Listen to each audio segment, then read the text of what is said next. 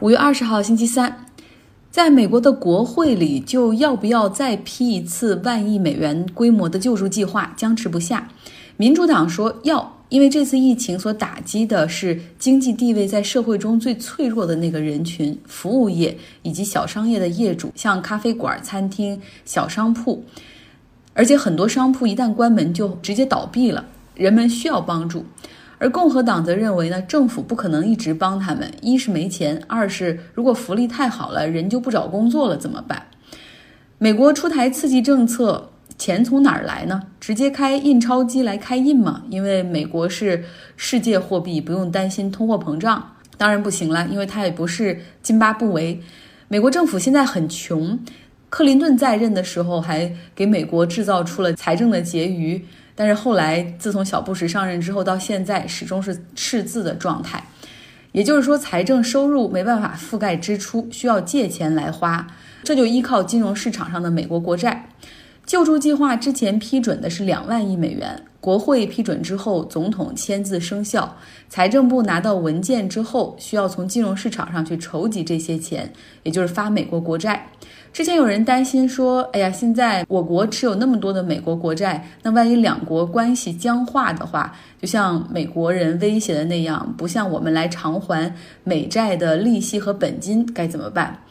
实际上，这个是一个暂时考虑还有点技术难度的问题，因为美国国债的量实在太大了，它有各种各样的期限，两年的、五年的、十年的等等。那持有美国国债最多的。不是我国，而是美国自己的金融投资者，像银行、金融机构、对冲基金，对冲基金也需要用国债来和他们所持的股票的仓位来进行对冲。有的时候还有各州的养老金。那外国投资者买美债的也非常的多，像日本也持有很多，比我们国家还要多多了。等于说，这个美债在市场上的持有者非常的多元化，他们也没有办法。去追溯哪一份儿是哪一个国家哪一个机构所持有的，这样大规模体量的美债就是到期付利息、到期付本金而已。美国国债现在规模有多大呢？告诉你是二十二万亿美元，也是因为特朗普一再的减税计划，让美国的赤字加大，只能更多的向外来借钱。美国政府一年要花多少钱来还利息呢？在二零一九年，他们拿出了。五千九百亿美元来还利息，占到了它财政支出的百分之八点七。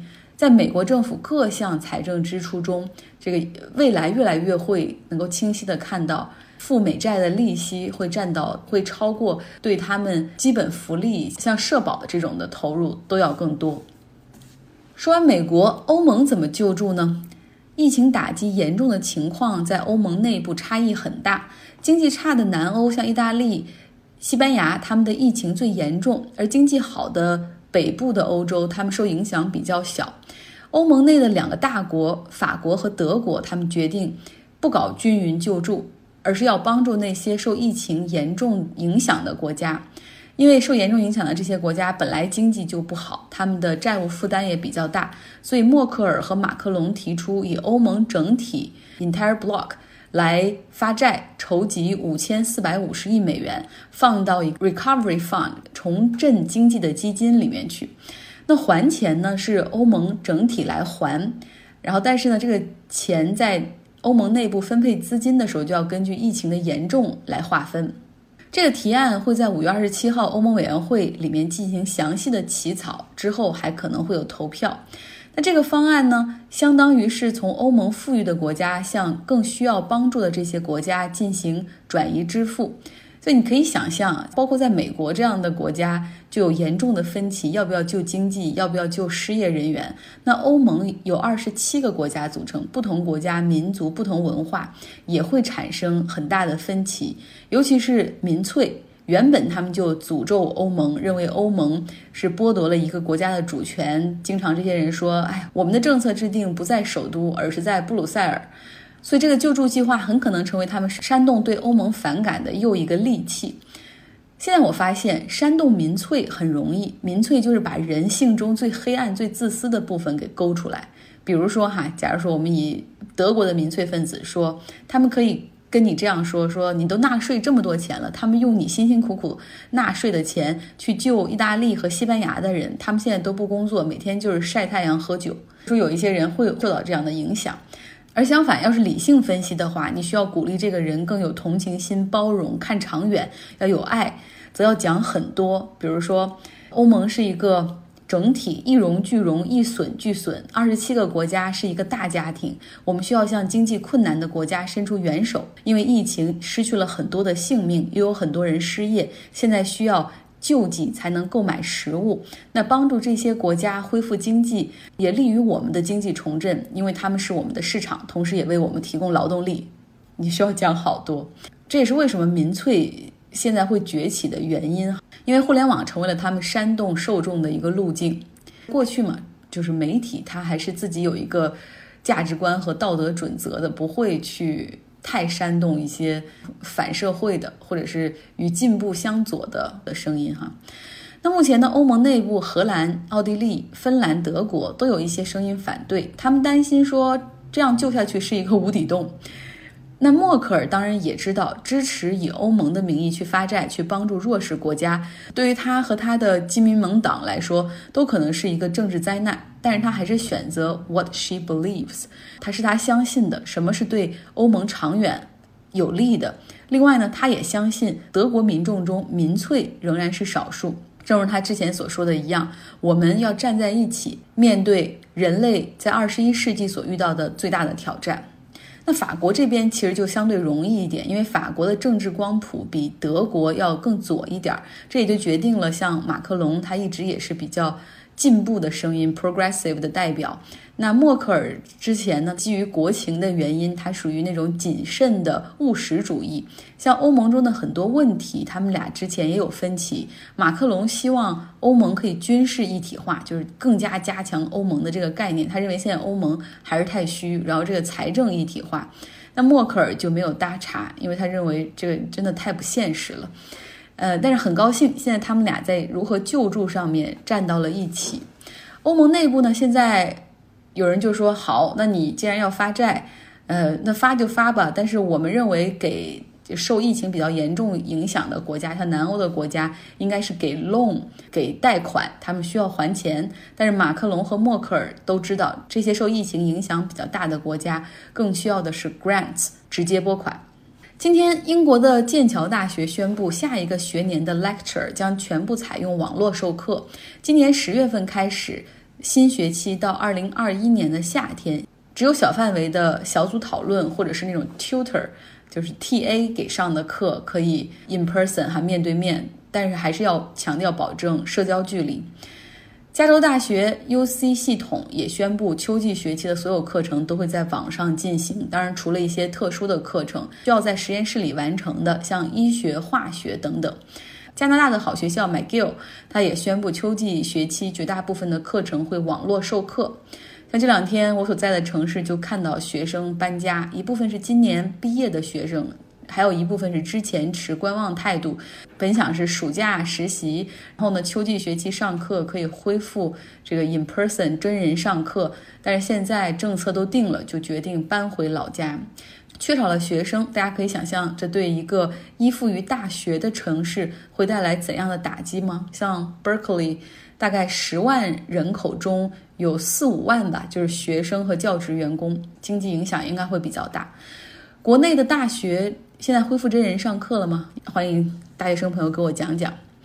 美国这两天有一个词儿很火，也是一个职位吧，Inspector General，简称 IG，呃，翻成独立检察官吧。这个职位在美国政府内的各个部门里面都有，各个政府部门里面的委员会里面也会有这种独立的检察官，他们是由总统任命，经过参议院听证会来通过的。他们的办公室和团队虽然是在各个部里面，比如说财政部或者是医疗卫生部里面，但是他们和他们的这个团队是独立的，不受制于财政部长。他们可以对任何这个部里所发生的滥用权力、贪腐问题进行调查。当然，他们也接受部门里面内部的举报 （whistleblower）。然后他们独立完成调查，最终会写好写好调查报告。这个报告都不会给这个部的部长看，而是直接会递到参议院的一个委员会里面，然后看由委员会决定是否要启动更大的调查。不大恰当的比喻就是，他们是纪委廉政公署在各个部委中设置的独立的监督角色。I.G. Inspector General 这个职位是在水门事件尼克松辞职之后，国会决定设立的。为了就是防止 executive branch 就政府这一支权力出现滥用，那么现在的这个美国总统呢，正向这些 IG 们开刀。在过去六周里，他将四位不同部门的独立检察官给撤职了。第一位是美国情报系统的 IG，他之前听取了举报者把美国总统和乌克兰总统的电话门的调查呈向了国会。当然了，这个事儿启动了对总统的弹劾。被宣布弹劾无罪之后，总统立刻将这个 IG 给解雇了。他说，理由就是很冠冕堂皇，就是我不信任他。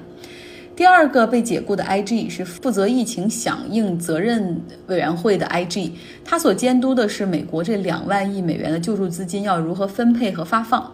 这个资金还没有发放之前，总统就把它撤掉，然后换上自己的人，理由又同样是我不信任他。第三位。被撤的 IG 是医疗卫生部门的这个独立检察官，他发表了一个报告，就是说美国真正有多少人接受了 COVID-19 的检测。这个总统很喜欢吹牛嘛，经常说美国进行了全球最多的检测。呃，在记者会上就有记者拿出这个报告跟他当场对质哈。会后呢，这份报告的撰写者，也就是这个独立检察官，他就被解雇了。直到第四位被解雇的消息宣布，公众这个时候才被敲醒，就是。他在干什么？这是国防部的 IG，他调查国防部长蓬佩奥滥用权力和部门经费。有人举报蓬佩奥带着自己的妻子去中东出差，当时美国政府处于一个半关闭的状态，应该节省，但是蓬佩奥却却带着妻子哈一起去，而同时他这个岗位出差是不需要带配偶的。那另外呢，这个蓬佩奥和他的妻子还要求对他们进行安保的。美国特勤局的帮他取外卖、取干洗、去餐厅定位、遛狗等等，还有就是他频繁的利用国防部的商务机，然后送他回老家堪萨斯城，因为那段时间他想竞选当地的参议员。那这个 IG 和他手下的团队已经进行了一段时间的调查。那真正让蓬佩奥无法忍受的是，这个 IG 又得到了线索，就是去年美国向沙特和阿联酋销售的八十亿军火订单中，这蓬佩奥好像有问题。因为通常这样大宗的军火销售需要通过国会的批准，但是呢，他们找到了一个借口，哈，就是这个情报部门说这个非常重要，然后要赶紧必须卖军火给沙特和阿联酋，因为伊朗的形势很紧张等等，然后让总统最后。Declare emergency 就是宣布进入一个紧急状态，绕过了国会的监督。那么对于这项对沙特销售军火的调查，蓬佩奥是拒绝配合。那上周五的时候，总统宣布解雇这位 IG，理由还是哈，我不信任他。因为这个理由就是你没法多问，就是以前像奥巴马解雇 IG 的时候也用过这个。那当记者去不停的追问说你为什么解雇他？然后这个总统说了，我跟这个 IG 之间没有私人恩怨，我都不知道他是谁，没听过他的名字。我是帮 Mike 一个忙，Mike 是麦克蓬佩奥，他让我解雇这个人的。然后他说完这句话的时候，大家都愤怒了，我估计包括蓬佩奥也愤怒了。所以现在这件事儿已经闹到了美国参议院、众议院里面，很多包括共和党的议员都反对他这样做。好了，今天的节目就是这样。